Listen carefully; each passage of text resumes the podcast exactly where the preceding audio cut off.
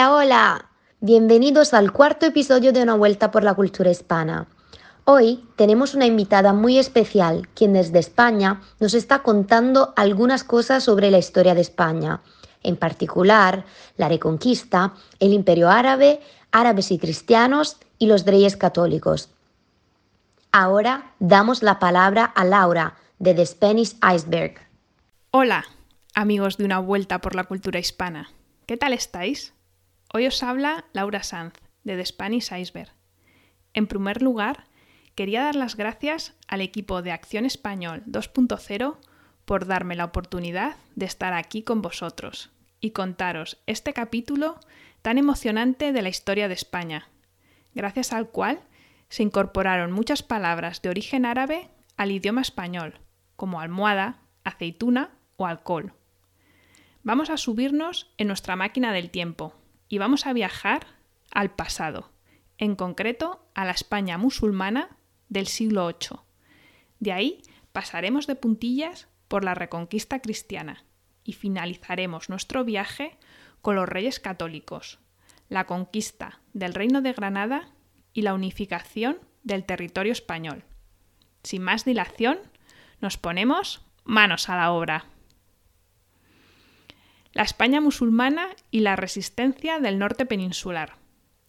Aprovechando la crisis interna del reino visigodo, tropas musulmanas, compuestas por árabes y bereberes del norte de África, cruzaron el estrecho de Gibraltar en el año 711, iniciando la conquista de la península ibérica. Dirigidos por el bereber Tarik, lugarteniente del gobernador del norte de África, los musulmanes derrotaron en la batalla de Guadalete al último rey visigodo, don Rodrigo, que perdió la vida en el combate.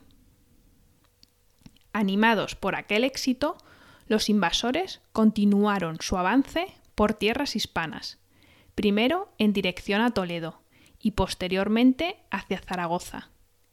En apenas tres años los musulmanes conquistaron la mayor parte de las tierras hispanas sin encontrar resistencia. Solo las regiones montañosas de las zonas cantábrica y pirenaica escaparon a su control. Tras la invasión musulmana, la mayor parte de la península ibérica se convirtió en una nueva provincia del califato islámico al-Ándalus. Al frente de este territorio se colocó a un emir o gobernador, que actuaba como delegado del califa musulmán perteneciente a la dinastía Omeya, con capital en la ciudad de Damasco. Los musulmanes intentaron controlar también el norte de la península, pero fueron derrotados por los astures con don Pelayo al mando en la batalla de Covadonga en el año 722. A mediados del siglo VIII tuvo lugar un hecho clave la dinastía Omeya, fue víctima de la revolución abasí, familia que se apoderó del califato. Un miembro de la familia Omeya logró escapar, refugiándose en Al-Ándalus, donde gracias a los apoyos que encontró, se proclamó emir. Se trataba de Abdalrahman I, con quien comenzaba en Al-Ándalus el periodo conocido como Emirato Independiente, ya que acabó con la dependencia política de los califas abasíes, que habían establecido su sede en la ciudad de Bagdad. Abdalrahman I fijó su capital en la ciudad de Córdoba e inició la tarea de construcción de un Estado independiente en Al-Ándalus. Para ello necesitaba fundamentalmente tres cosas: un ejército, unos ingresos económicos y apaciguar las posibles revueltas de sus enemigos. Un importante paso en el fortalecimiento de Al-Ándalus se dio en el año 929, cuando el emir Abdalrahman III decidió proclamarse califa, cargo en el que confluían el poder político y el religioso. El califa residía en el Alcázar de Córdoba, situado junto a la mezquita. Unos años después de su autoproclamación, Abdalrahman III ordenó construir al oeste de la capital la impresionante ciudad-palacio de Medina Zahara, convertida en residencia califal y en el centro del poder político de Al-Ándalus. En las últimas décadas del siglo X, Almanzor se hizo con el poder en Al-Ándalus, donde ejercía el cargo de primer ministro. Mientras tanto, el califa de la época, Hisham II, vivía en el palacio de Medina Zahara, sin poder político. Almanzor, que basó su poder en el ejército, integrado sobre todo por soldados bereberes, organizó terroríficas campañas contra los cristianos del norte peninsular. Su muerte en el año 1002 inició el proceso de desestructuración política que terminó con el califato en el año 1031. La Reconquista. Se conoce como Reconquista al periodo de historia de la península ibérica comprendido entre los años 718, rebelión de Pelayo en Asturias, y 1492, fin del reino de Granada. Durante este largo periodo, reinos cristianos y musulmanes coexistieron y lucharon en el territorio peninsular.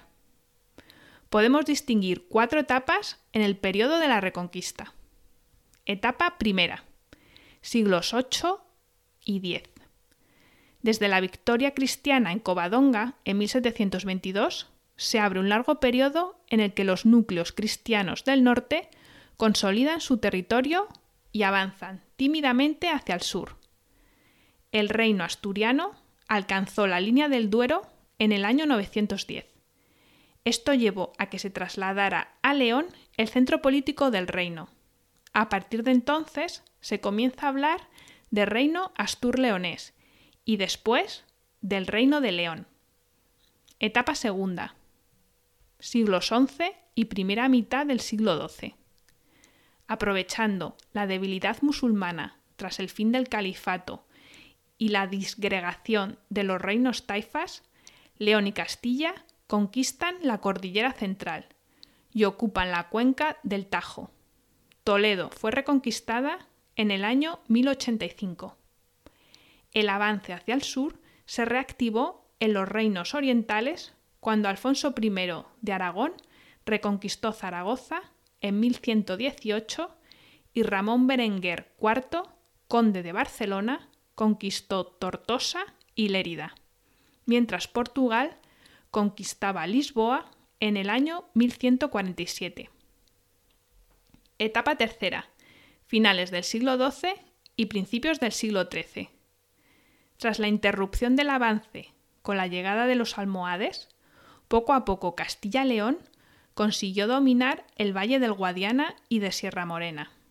Ese proceso terminó con la batalla de las Navas de Tolosa, en 1212, que abrió definitivamente el avance cristiano hacia el valle del Guadalquivir y Valencia.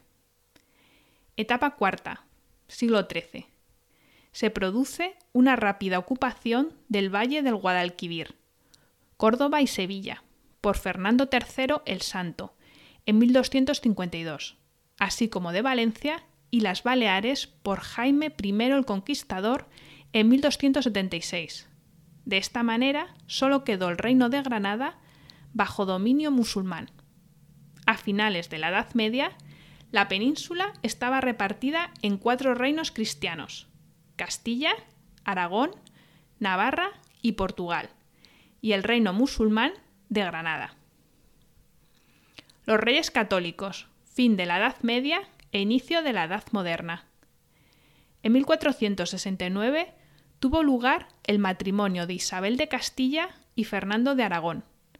Ambos pertenecían a las familias reinantes en Castilla y Aragón, donde reinaban diferentes ramas de la dinastía Trastámara. Tras morir Enrique IV, estalló la guerra civil en Castilla. La hermana, Isabel de Castilla, que contaba con el apoyo de Aragón, y la presunta hija, Juana la Beltraneja, apoyada por Portugal, se enfrentaron en un conflicto que culminó en la batalla de Toro en 1476 y la paz de Alcasovas con Portugal en 1479. Isabel I era reconocida como reina de Castilla. Ese mismo año, Fernando I era coronado rey de Aragón. Culminaba la unión dinástica entre los dos reinos más poderosos de la península. En enero de 1492 finalizó la conquista del reino nazarí de Granada, acabada así la reconquista y la presencia musulmana en la península. Finalmente, tras morir Isabel, Fernando el Católico conquistó Navarra en 1512 y en 1515 se declaró la unidad de Navarra a Castilla. Anteriormente, con la firma del Tratado de Barcelona en 1493, Aragón había recuperado de Francia los territorios ultrapirenaicos del Rosellón y la Cerdaña, y Castilla había concluido en 1496 la conquista de Canarias. Había terminado el proceso de unificación de España. La unión era, sin embargo, una unión dinástica. Bajo los mismos monarcas, los distintos reinos siguieron manteniendo diferentes leyes e instituciones. Y con esto hemos llegado al final de nuestro viaje. Ya podéis quitaros el cinturón y respirar tranquilos. Espero que os haya parecido tan interesante como a mí recorrer este periodo histórico lleno de batallas y conquistas, y sobre todo de cultura, porque gracias a él hoy podemos disfrutar de monumentos árabes tan increíbles como la Alhambra, el Generalife en Granada, la Mezquita y el Palacio de Medina Zahara en Córdoba, la Aljafería en Zaragoza, la Giralda y la Torre del Oro en Sevilla, la Alcazaba en Málaga, la Mezquita del Cristo de la Luz en Toledo, o el Castillo de Gormaz en Soria, entre otros. Soy Laura Sanz y quiero darte las gracias por estar al otro lado. Hasta pronto. No olvidéis seguir a la profe Laura en su cuenta de Instagram, de Spanish Iceberg. Llegamos al final del cuarto episodio de Una Vuelta por la Cultura Hispana. Si te gusta nuestro podcast, suscríbete. Estamos en Spotify, Google Podcast y Apple Podcast. En nuestra cuenta de Instagram Acción Español puedes encontrar todos los contenidos que necesitas para aprender español. Te esperamos. Gracias por escucharnos. Nos vemos en septiembre con otro episodio de Una Vuelta por la Cultura Hispana.